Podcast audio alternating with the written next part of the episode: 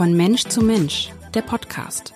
Sabine Tesche und Iris Mitlach sprechen mit Menschen, die Mut machen, die sich für mehr Inklusion, für Diversität, also eine buntere Gesellschaft einsetzen.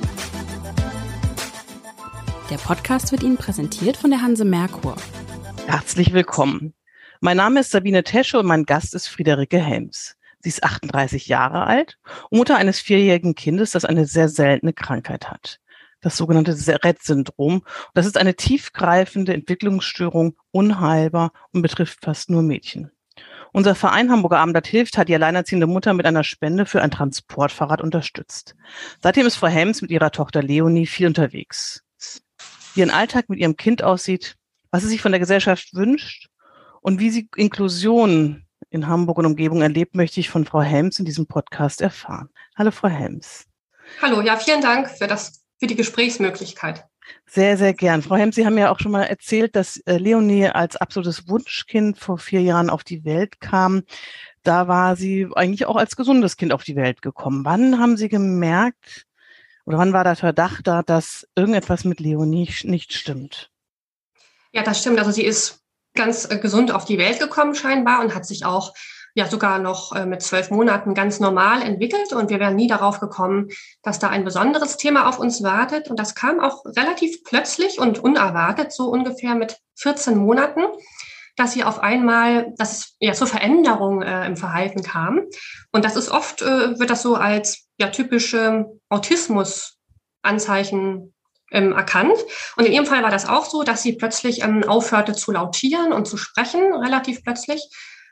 Und ähm, ja, und auf einmal auch so das Interesse an anderen Kindern verlor und an der Umgebung. Sie war plötzlich sehr mit sich selbst beschäftigt und hat auch Spezialinteressen entwickelt. Zum Beispiel hat sie viel Kreisel gedreht und hatte eine exzessive Vorliebe für Teppichmuster und so ganz Besonderheiten, die sie überprüfen wollte. Alles, was glitzert und glänzt, das hat sie total begeistert. Ja, und ähm, das waren Sind Sie dann so zum Arzt gegangen? Sind Sie zum Arzt gegangen und haben gesagt, ist irgendwas komisch? Ja, also der Kinderarzt fand das zunächst mal alles gar nicht äh, ungewöhnlich und sagte uns auch, sie müsste ja noch nicht sprechen. Und die erste, die äh, was etwas ungewöhnlich fand, war unsere Physiotherapeutin und auch die Tagesmutter. Die sagten dann schon, das könnte eine in die Richtung Autismus gehen. Das war so die erste Idee. Und dann kam es aber ähm, zu motorischen Auffälligkeiten, die jetzt beim Autismus nicht typisch sind. Ähm, das war ganz speziell beim Rett-Syndrom typisch ähm, die Hände das ist mit den Händen, dass sie die weniger benutzen wollte, ihr plötzlich Gegenstände runterfielen, sie plötzlich öfter stürzte und Gleichgewichtsprobleme hatte. Also es kam zu so motorischen Auffälligkeiten, was dann nochmal besonders war. Und wie war es dann, ähm, äh, wann wurde die Diagnose gestellt? Das hat tatsächlich dann noch eine Weile gedauert. Also das hat fast ein Jahr gedauert bis wir die Diagnose bekommen haben. Wir sind dann irgendwann, als es sehr auffällig wurde, ganz verzweifelt ins UKE gefahren, in die Notaufnahme und haben dann über die Humangenetik Leonie untersuchen lassen und haben dann auch noch drei Monate lang ähm, auf das Ergebnis gewartet. Und dann kam heraus, dass da eine ganz kleine Genmutation vorliegt, eigentlich eine Verschiebung auf dem X-Chromosom eines Moleküls, was dann diese Krankheit auslöst. Das sogenannte MECP2-Gen, was eben auch für das gleichnamige Protein im Körper zuständig ist und ganz viele Prozesse im Körper eben steuert, im Gehirn und auch für die Motorik ganz wichtig ist. Das haben wir dann. Und, äh, wie oft ist, kommt es vor? Also, dass das Rezistor, also es ist ja wirklich eine der seltenen mhm. Krankheiten. Wie oft kommt das vor, dass ein Mädchen, leider überwiegend Mädchen, ähm, betroffen sind? Also in Deutschland werden wohl 50 Kinder damit im Jahr geboren und weltweit äh, etwa 20 am Tag. Es soll weltweit ungefähr 350.000 Menschen mit diesem Syndrom geben. Haben Sie sich erinnert, ich meine, das ist jetzt ja eine Weile her, ähm, wie der Arzt, also wusste der Arzt gut Bescheid, wie er Ihnen beschrieb, was das für Sie bedeutet, was das für zukünftiges und vor allem auch für das Leben von Leonie bedeutet. Wie war dieser Moment? Erinnern Sie sich daran? Ja, also für uns war die Diagnose auf jeden Fall ein großer Schock, weil das ja so eine schleichende, unerwartete Veränderung war. Sie ist ja, wir haben sie ganz normal und gesund kennengelernt und ihr großes Potenzial gesehen. Und auf einmal wurde das scheinbar verschüttet. Und ähm, dass es so unerwartet kam, das war für uns ein großer Schock. Und wir haben dadurch auch ein paar Monate gebraucht, um uns daran zu gewöhnen, dass es nun so ist. Und ähm, die ärztliche Unterstützung war in dem Moment nicht sehr groß Also unser Kinderarzt hat das äh, nicht bemerkt und auch äh, unsere Frühförderung nicht. Und im Krankenhaus wurde uns ganz knapp gesagt in einem fünfminütigen Gespräch, Ihr Kind hat das Rett-Syndrom, jetzt es nur noch bergab, Sie haben eigentlich nur noch eine Verschlechterung zu erwarten, Prognose ungünstig. Und mit der Botschaft sind wir dann auf die Straße gegangen und haben erstmal gegoogelt, was überhaupt das Rett-Syndrom ist. Und ja, sind dann erstmal total geschockt gewesen, als wir das alles gelesen haben. Aber es ist äh, in Leonids Fall jetzt auch nicht alles eingetreten tatsächlich. Ja. Können Sie einmal für die Zuhörer beschreiben, was so die normalen Symptome für ein Rett-Syndrom sind. Also Sie sagten ja, Ihre Tochter ähm, ist nicht ganz so schwer betroffen. Können Sie vielleicht jetzt auch nochmal später erzählen, ne, was jetzt mhm. da zugetroffen, äh, also was von diesen ganzen Symptomen da sind, was sich verschlechtert, verbessert hat. Aber vielleicht können Sie generell einfach mal sagen, ja. was das Rett-Syndrom ausmacht. Genau, also ganz typisch ist, ähm, dass es erstmal im Kleinkindalter zu einer Entwicklungsverzögerung kommt, oft so nach dem siebten Monat, dass es einfach ein bisschen langsamer vorwärts geht. Und da denken sich viele noch nichts Besonderes dabei. Und dann kommt es oft zu so einer Stagnationsphase, wo die Entwicklung einfach gleich bleibt. Also es war bei Leonie auch ganz überraschend, so mit anderthalb, dass ein halbes Jahr lang fast einfach nichts Neues passiert ist. Sie machte immer das Gleiche, aber es ging nicht, nicht vorwärts mit dem Spielen oder mit neuen Dingen. Und dann kommt danach oft eine Regressionsphase. Also die gibt es ja zum Beispiel auch beim frühkindlichen Autismus, aber beim Rett-Syndrom ist eben schon eine sehr drastische ähm, Rückentwicklung, dass plötzlich erlernte Fähigkeiten äh, verloren gehen. Also dass Leonie zum Beispiel auch oder die Kinder dann plötzlich aufhören zu sprechen oder relativ plötzlich ihre Hände nicht mehr benutzen können und ähm, es dann oft auch zu motorisch sehr starken Einschränkungen kommt. Und das ist schon eine ja, sehr deutliche Regressionsphase. Und die kann unterschiedlich lange dauern und ist dann aber irgendwann auch vorbei. Und dann kommt eine lange, oft ja sehr lange stabile Phase, wo die Kinder auch wieder Fortschritte machen können und Neues lernen können. So ist es auch so, dass einige Kinder ja auch mit einem Talker einen Schulabschluss machen können, weil sie dann da mit lernen, äh, sich darüber zu äußern. Also das ist eigentlich die gute Botschaft dabei sozusagen. Und im späteren Verlauf, so also nach dem zehnten Lebensjahr, kommt es bei einigen dann noch zu orthopädischen Problemen, einfach weil viele Kinder auch im Rollstuhl ähm, sitzen müssen, dass sie dann einfach auch von der Motorik und Muskulatur irgendwie noch andere Probleme bekommen später. Aber das muss nicht in jedem Fall so sein. Und in 80 Prozent der Fälle kann es auch zu Epilepsie kommen, unterschiedlich stark. Ähm, aber genau, diese Rückentwicklung hört eben einfach Gott sei Dank dann auch nach einer gewissen Phase auf und dann geht es wieder, wieder voran. Kann man das auch mit einem, äh, kann man irgendwie Kuh sagen? Also sind, wird Ihre. Tochter ähm, jemals in irgendeiner Form ein normales Leben führen können? Also das, ähm, ja gut, es wird jetzt ähm, ja in einer Gentherapie geforscht und ich hoffe darauf, dass es da bald eine, eine Lösung geben könnte. Im Moment ist das aber jetzt erstmal nicht so. Ähm, man muss sich aber vorstellen, das ist in dem Sinne keine, keine Hirnschädigung oder so. Also wir haben auch einen, als wir noch nicht wussten, was Leonie hat, ein MRT machen lassen. Und das Gehirn sieht zunächst mal ganz normal aus, da liegt keine Schädigung vor. Und sofern die Kinder keine Epilepsie bekommen, äh, ist das auch nicht zu erwarten. Aber dadurch, dass eben von einem bestimmten Protein zu wenig äh, zur Verfügung steht, können die Kinder eben nur langsamer Synapsen im Gehirn äh, aufbauen oder nur langsamer Verknüpfung erstellen. Die Nervenzellen sind teilweise nicht voll einsatzfähig, so dass es einfach langsamer vorwärts geht. Und Leonie ist in ihrem Fall jetzt relativ fit. Wir haben das nonverbal prüfen lassen. Sie ist im Moment geistig nicht besonders eingeschränkt. Es ärgert sie eher, dass sie uns versteht, aber wir sie nicht verstehen sozusagen. Das ist eben das Gemeine daran. Ähm, genau. Ich habe ja äh, äh, schon vor etlichen Jahren, ich glaube, es war sogar ja, ungefähr jetzt fünf Jahre her, gab es mal ähm, einen, eine, einen Fotografen, ähm, der einen etliche dieser Rett-Syndrom-Kinder begleitet hat und deren Familie daraus einen Kalender gemacht hat. Und ich habe dann eine Reportage über eine Lohbrücker Familie gemacht, die auch ein Kind mit Rett-Syndrom hatte, wobei ich ehrlicherweise sagen muss, das Kind war sehr schwer betroffen davon, wahrscheinlich sehr viel mehr als ihre, ihre Tochter. Und die Eltern haben sich tatsächlich aber mit ihr verständigen können mit so einem Sprachcomputer. Den hat das Kind mit den Augen gesteuert, wie Sie auch schon sagten, so ein, äh, ähm, so ein Talker. Haben Sie das mal probiert? Also wie verständigen Sie sich mit Leonie? Ich glaube, sie spricht ja eigentlich nicht, oder?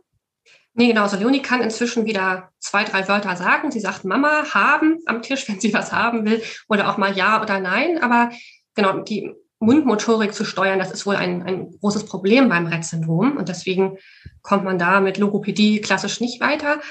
Genau, wir haben auch, also Leonie kann sich Gott sei Dank sehr gut äußern. Sie nimmt mich oder auch andere Betreuungspersonen an die Hand und zeigt dann auf die Haustür, wenn sie spazieren gehen will, oder sie bringt was zu essen aus der Küche, was sie essen will. Oder sie zeigt auch einen Becher, wenn sie was trinken will. Sie zeigt ganz viel an. Und da haben wir Glück, dass Leonie ja sehr viel zeigt. Mm. Und trotzdem hoffe ich auch, ähm, dass uns das gelingt, ihr die unterstützte Kommunikation beizubringen. Das ist ja so ein, ja, so eine Sprache über Bildkarten, über Fotokarten oder auch über solche Symbole, Metacom-Symbole. Und das müssen wir jetzt ganz viel mit Leonie üben, dass sie dann auch solche Karten zeigt, wenn sie was möchte.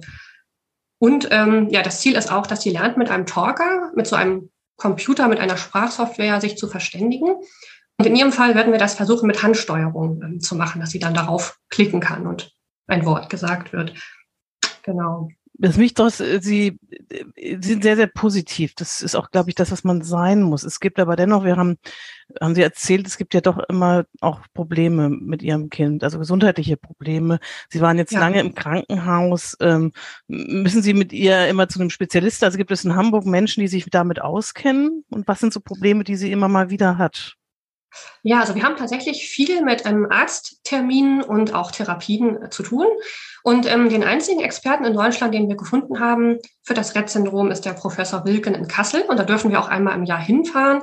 Und der kann auch wirklich viel zum Rett-Syndrom sagen und auch zu, der, zu dem Verlauf. Ähm, in Hamburg haben wir da jetzt niemanden wirklich gefunden. Auch im Werner-Otto-Institut haben wir jetzt niemanden gefunden, der sich jetzt speziell mit dem Rett-Syndrom besonders gut auskennt. Und wir fahren halt viel in so allgemeine Ambulanzen zur Kontrolle. Wir fahren regelmäßig in die Neph Nephrologie, weil Leonie mit der Niere ein Thema hat. Wir fahren in die Neurologie, um zu gucken, ähm, ja, wie es ähm, mit dem Kopf ähm, aussieht. Wir fahren in die Gastroenterologie wegen Verdauungsproblemen und Verdauungsbeschwerden. Kardiologie muss regelmäßig geprüft werden, weil manche Kinder auch einen Herzfehler entwickeln können. Das ist bei uns äh, Gott sei Dank bisher nicht der Fall und auch nicht zu erwarten. Aber es sind wirklich etliche Krankenhausambulanzen, die man im Jahr so abklappert. Genau. Den, also das Kind ist ja sehr klein. Es ist jetzt also beständig bei Ärzten. Ich glaube, es hat auch oft Schmerzen wegen einer langsamen ja. Verdauung, wie Sie auch sagen. Haben Sie mhm. das Gefühl, sie versteht das? Wie können Sie sie da noch trösten? Oder ist sie oftmals wütend? Ich kann mir vorstellen, dass so Kinder sich ständig beim Arzt sein müssen, auch, auch wütend werden, oder? Ja, das ist tatsächlich so. Also auch gerade, ähm, Leonie hatte oft Nierenbeckenentzündung und musste dann ja auch Infusionen bekommen im Krankenhaus und Blasenkatheter und solche fiesen Sachen. Und das hat schon dazu geführt, dass sobald wir ein Krankenhaus betreten, Leonie total in Panik gerät und den Ausgang immer findet. Sie weiß immer, wo der Ausgang ist und versucht dann da wieder rauszukommen. Und das, ich bin mir relativ sicher, dass das schon auch traumatischen Charakter hat. Also Arztbesuche sind für Leonie richtig schlimm inzwischen geworden. Und ähm, deswegen versuchen wir oft auch in gewöhnliche Praxen zu gehen, wo das so ein bisschen entspannter ist als im Krankenhaus. Sie sind sehr viel mit ihrem, Ihrer Tochter beschäftigt. Sie sind eigentlich äh, eine studierte Sozialpädagogin. Sie haben vorher gearbeitet. Wahrscheinlich hätten Sie Ihr Leben sich auch äh, anders, anders vorgestellt, wie man das alles tut. Aber Sie haben eine, eine zauberhafte Tochter. Ich kenne Sie leider nur von Fotos. Können Sie sagen, was so die, die Momente sind, die ihr mit ihr Kraft geben, so schöne Momente? Ja, auf jeden Fall. Also wenn Leonie keine Infekte hat ähm, und nicht anderweitig krank ist und sie gesund ist, dann ist sie ein ganz fröhliches, ganz entspanntes und wahnsinnig neugieriges, aufgeschlossenes Kind, was auch bei anderen Kindern total gut ankommt. Und wenn wir auf den Spielplatz gehen, ähm, dann, dann kennen wir nach kurzer Zeit eigentlich alle, die gerade da sind. Oder auch wenn wir in ein Restaurant gehen, dann kennen nach kurzer Zeit alle Gäste im Restaurant Leonie. Und das macht ganz, ganz viel Spaß mit ihr, wenn es ihr gut geht. Das ist dann, das sind die Momente, aus der wir ganz viel Kraft schöpfen können. Wir reagieren, aber Sie sagen ja gerade, also Leonie verhält sich ja nicht immer alterskonform. Wenn sie gut drauf ist oder so, dann vielleicht schon. Sie sieht wunderhübsch aus. Sie ist so ein blondes Engelchen. Ähm, ähm, mit, mit Locken habe ich gesehen. Ähm, wie ist das denn, wenn Sie mit Ihrer Tochter auf den Spielplatz gehen und, und Ihre Tochter, äh, keine Ahnung, Schmerzen bekommt oder, oder quietscht oder irgendwas macht? Wie reagieren Mütter? Was machen sie? Also werden sie doof angeguckt? Ja, also um das dem vorzubeugen, ist es in der Regel so, dass wir, sobald wir auf einen Spielplatz gehen, uns erstmal vorstellen bei den Leuten, die schon da sind. Und dann erkläre ich kurz, ähm, genau, dass Leonie ein besonderes Thema hat und nicht sprechen kann. Und in der Regel wissen die das dann. Und wenn Leonie dann plötzlich anfängt zu schreien oder, oder sich auffällig verhält, dann, dann gehen wir einfach wieder. Aber in öffentlichen Verkehrsmitteln ist das zum Beispiel manchmal schon wirklich blöd, muss ich sagen. Das, da reagieren gerade auch ältere Leute manchmal seltsam. Die denken dann, Leonie ist schlecht erzogen und ich als Mutter habe das nicht im Griff. Und dann gucken die böse oder kommentieren, warum sie denn noch einen Schnuller hat. äh, oder warum sie im Kinderwagen sitzt, obwohl sie schon so groß ist. Also das sind dann manchmal, ja gerade in öffentlichen Verkehrsmitteln schon blöde Situationen. Wie reagieren Sie dann? Also würden Sie sich wünschen, dass die Leute, anstatt irgendwelche doofen Bemerkungen zu machen, auf Sie zugehen? Oder ähm, was machen Sie mit ja. so einer Ablehnung? Also ich würde mir schon wünschen, dass auch ähm, ja, gerade auch oft ältere Leute, die eine Norm, eine, also eine Normvorstellung haben, was normal ist und wie das im gewöhnlichen Fall ist, dass auch diese Leute sich überlegen, dass es vielleicht einen Grund hat, wenn ein Kind noch in einem Buggy sitzt oder dass es einen Grund dafür gibt, warum sie noch einen Schnuller hat, dass die einfach, ja, einfach mal von ihrer Normvorstellung ein bisschen abweichen können. Und am besten fände ich auch, wenn die Leute einfach nachfragen und Interesse zeigen. Ich erkläre jedem gerne, ähm, was Leonie hat. Das ist für mich gar kein Problem. Nur diese Kommentare sind halt irgendwie unnötig. Sie fahren auch, also ein Grund ja, warum wir vom Verein Hamburg Abendblatt Hilft e.V. Ihnen ein Lastenfahrrad äh, finanziert haben, ist ja auch, dass ähm, Leonie eigentlich ganz schwierig nur mit öffentlichen Verkehrsmitteln zu handeln ist, dass es für sie sehr, sehr anstrengend ist. Oder ähm, ja, das stimmt. Also Leonie, für sie ist das oft dann zu viel, wenn da sehr viele Menschen sind, wenn es laut ist, das grelle Licht, Geräusche. Das ist ähm, für ihre Wahrnehmung irgendwann einfach auch eine Reizüberflutung und Überforderung.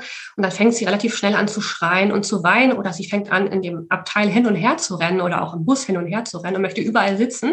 Und auch da, wo andere Leute sitzen, möchte sie dann gerne sitzen. Und das ist einfach wahnsinnig anstrengend. Und wenn wir dann irgendwann doch an einem Ausflugsziel ankommen, ist Leonie meistens schon so kaputt, dass sie gar nicht mehr aussteigen will. Und ich bin selber auch so kaputt, ähm, dass ja, das ist wirklich wahnsinnig anstrengend.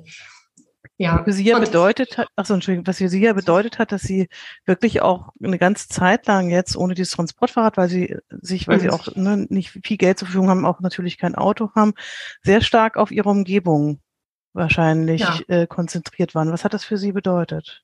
Ja, das war schon erstmal ein Rückschritt in unserer Lebensqualität. Wir haben uns fußläufig mit dem Buggy ähm, hier in Ahrensburg bewegt, waren immer auf den gleichen drei Spielplätzen und im gleichen Wald und bei den gleichen Bekannten und unser Radius war sehr eingeschränkt.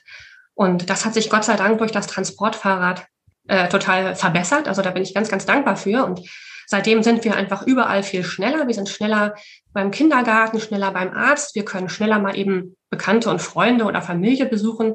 Wir können auch mal mit anderen eine gemeinsame Radtour machen, ähm, was Leonie total liebt, was wir vorher gar nicht machen konnten, weil sie bei diesem Sitz auf dem Gepäckträger einfach viel zu unruhig hin und her schwankt und das einfach, ja, mich dann. Sie mag das Transportfahrrad offensichtlich. Genau, sie, ja, sie liebt das und sie sitzt wahnsinnig gerne da drin und guckt da raus. Und wenn wir zu Hause wieder ankommen, will sie meistens gar nicht aussteigen, weil sie eigentlich noch mal los möchte. Und das ist ganz, ganz toll und hat uns, ja, uns wahnsinnig bereichert.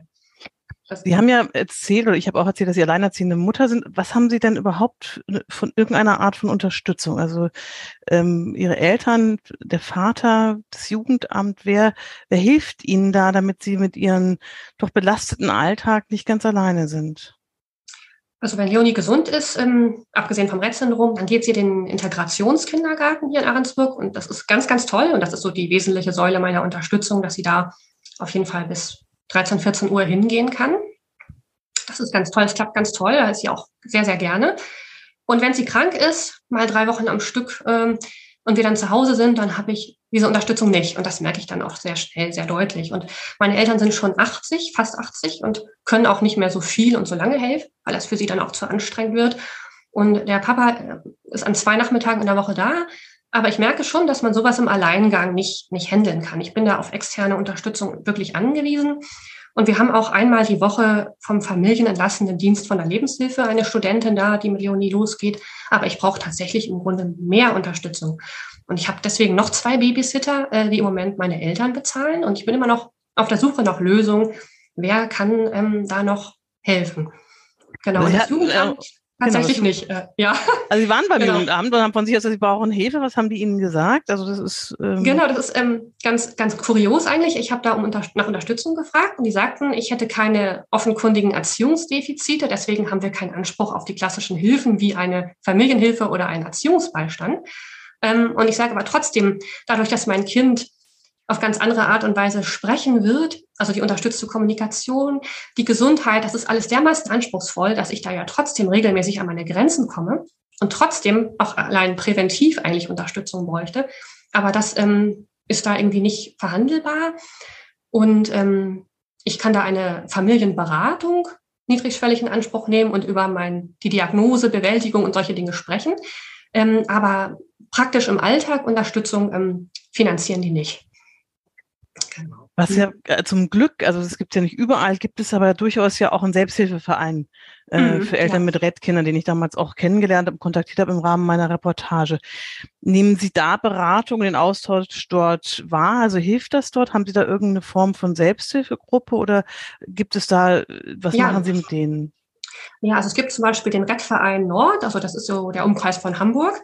Und da haben wir eine WhatsApp-Gruppe, wo ganz viele Eltern, also bestimmt 20 Eltern, äh, mit kleinen Kindern drin sind, die auch das Rett-Syndrom haben. Und dieser Austausch hilft schon sehr, um das Rett-Syndrom besser zu verstehen und um auch ja, viele Dinge besser einzuordnen. Aber natürlich ist es jetzt für den Alltag keine praktische Hilfe in dem Sinne, aber es ist schon ein hilfreicher, informativer Austausch.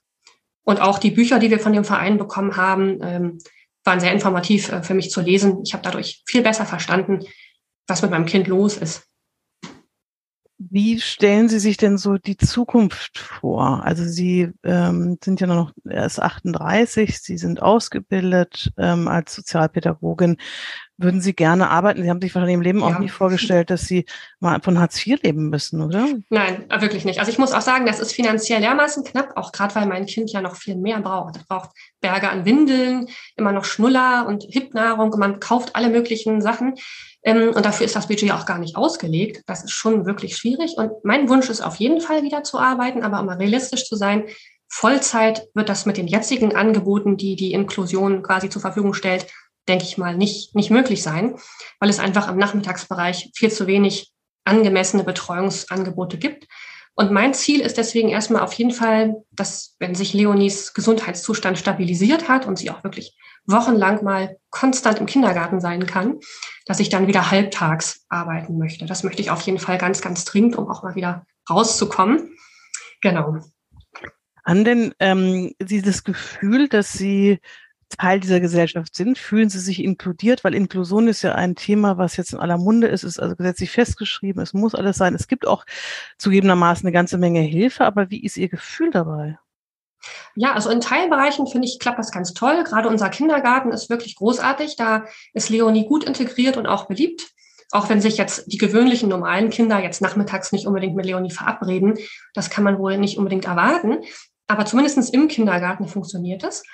Und ähm, genau, und auch in unserer Nachbarschaft ähm, gehen viele damit ganz entspannt um und wir sind da auch öfter mal zu Besuch. Das ist schön. Und ich habe auch aus der Zeit vor der Diagnose noch einige Freundinnen, mit denen wir uns verabreden, die auch Kinder haben.